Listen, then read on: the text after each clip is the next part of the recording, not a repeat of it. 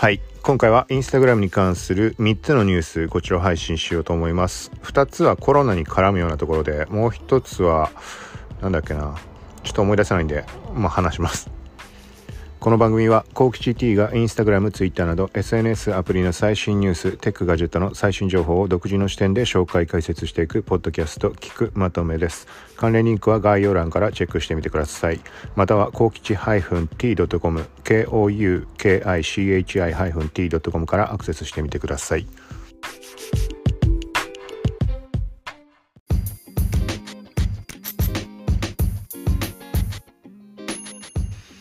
はい。ということで、まず今日の話、インスタ公式が、まあ、情報を公開したりとかしたもので、インスタストーリーズに新スタンプが追加という話です。ただし、これ自分のアカウント何個か見てみたけど出てこないので、もしかしたらエリア限定とか国限定っていう話になるかもしれないです。はい。で、具体的に内容っていうのが、英語でステイホームって書かれた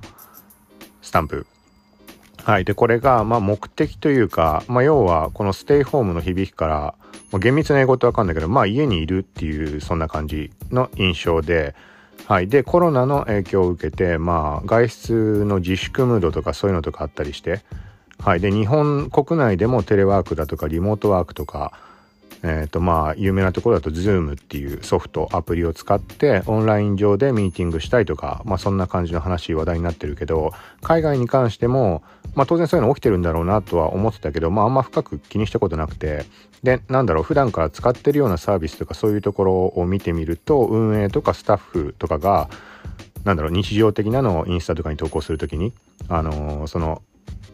まあオンラインミーティング的なパソコンの画面に何人もこう人が映っていてこんな感じで仕事してるみたいなのをあの投稿してるみたいなケースもすごい見受けられます。はい、で要はそういうところで、まあ、この今回のインスタグラムのステイホームってところに関しては、まあ、コロナで外にあまり出ない方がいいというかそういうところとプラス、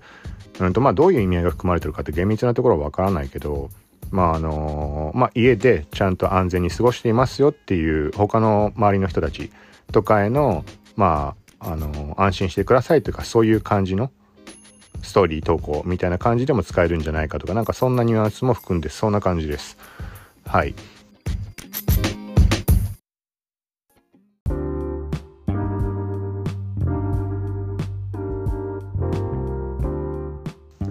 で2つ目の方がちょっと関わりのあるところなんだけどもともとこのコロナ関連であの何日か前にインスタ開いた時にコロナに関する案内として日本だと厚生労働省かなんかにリンクが貼られたり、まあ、他の国に関してもそれぞれ、まあ、そこに対応するようなコロナの、まあ、公式の情報が出ている機関にリンクが貼られるみたいなそんな感じの流れがありました。で他にももっと遡ると4月の末から5月の頭にいつも毎年開催されている F8F8 っていうものかな。と、Facebook のデベロッパーカンファレンス、開発者向けの、まあ、その、そこで毎年、まあ、今年新機能として導入されるような内容とかっていうのはいろんなものが発表されます。例えば2年前、2017年だと、インスタグラムのビデオチャットとか、あと何があったかってはっきり思い出せないけど結構そのその後に話題になるような新機能の発表とかがあって、まあ、今年のに関してもどんなものがあるんだろうって楽しみにはしてたんだけどあまあ別にあのネット上で見るだけだけど、それもまあ中止になったとかいろんなことがあって、まあこれは Facebook とか Instagram に限らずだけど、はい、そんな中で、まあそこの煽りというか、まあ、インスタグラムのエフェクトってまあ最近話題になってるけど、AR エフェクト、カメラエフェクト、はい。それの審査もなんかストップしたみたいな話なのかな。なんかもう少し前に、えっ、ー、とね、コロナ絡み、コロナに関連するようなものは却下になるというか、そんな話が上がったような気がして、で、その後に昨日か一昨日に、えっ、ー、と、そうだね、これも結局、インスタのエフェクトの審査をするには、まあ、要は社内のデータに触れなきゃいけないとかシステムに触れなきゃいけないとかそういうことだと思うんだけどこれがまあそういう大企業に関してもそのリモートワークとかそういう状況を自宅で仕事とか、まあ、出勤はしないっていう流れになってきているので結果的に審査が進められないみたいなそういう話だと思うんだけど、はい、正確なところはちょっとニュースとか見てもらいたいので、はいまあ、ざっくりするとそんな印象で、まあ、エフェクトの方の審査も、まあ、ストップしている感じっぽいです。はい。なので現状は、まあ作るだけ作って、まあそうだね、自宅にいるか作るだけ作っといて、審査、まあ審査自体は出せんのか、それとも審査のページ自体が閉じてんのかとかちょっとわかんないけど、はい。作るだけ作っておいて、まあ、このタイミングで貯めておいてまたそうだね正常に動き出したら審査進めるのがいいんじゃないかなとただしまあ相当集中すると思うからあれだねもともとこう DM とかで質問もらってるのが多いっていうのでポッドキャストも、まあ、いろんなところで話をしたことあるんだけど、まあ、1ヶ月待っても審査通らない通知が来ないみたいな話がもともとあった中今回の感じだとどうなっちゃうのかなってのはちょっと思うけどはい。で、これは実際のところは分からないけど、まあ、いろんなところにそこの余波って当然あるわけで、その最近触れている Adobe ストック、写真素材販売、イラスト素材販売、これを Adobe のまあ販売サイトの Adobe ストックにアップをしたりしているわけだけど、まさしくアンカー側だと前回配信に当たるかな。まあ、レックにもさっきアップしたかもしれないけど、それも、あのね、もともと審査自体が割と遅いんだけど、早くても2日、2、3日なんだけど、なんかこっちもやっぱり影響出てんのかな、みたいに、うん、まだ、それこそ3日ぐらいしか経ってないかまだわかんないんだけど、はい、あとは土日とかっていうのがもともと審査されてんのかどうかっていう疑問もあったんだけど、まあそういうのも影響あるのかなと、だからまた、まだわかんないけど、あと数日ぐらいしてみたら、なんか答えがわかるのか、なんか公式の発表みたいなものが出て、出てはない気がするので、はい。まあその影響なのか何なのか、最近こう、頻繁に触れているところの話として、まあアドビストクの話も今触れました。はい。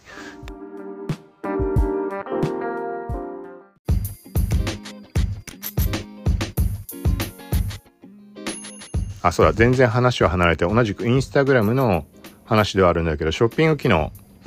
はい。これはショッピング機能、まあ、そんな頻繁に触れるものではないだろうか、あれだと思うんだけど、インスタのストーリーズの CTA ボタン、コールトゥアクション、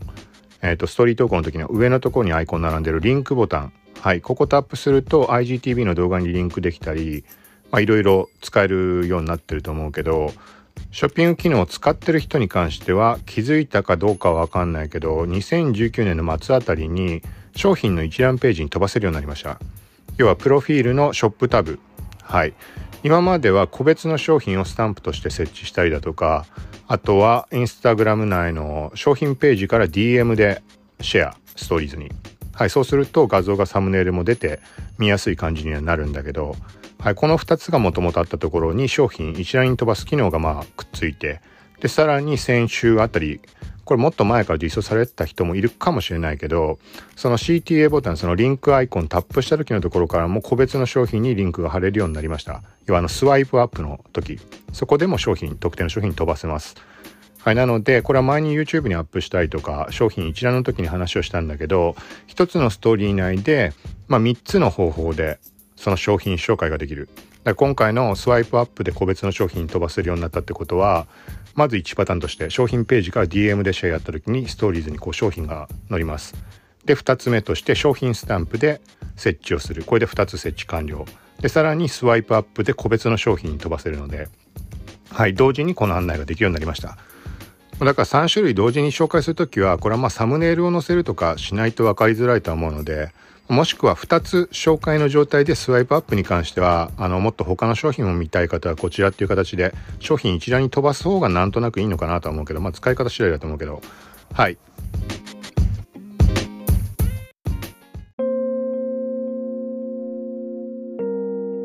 というような感じでちょっと変化が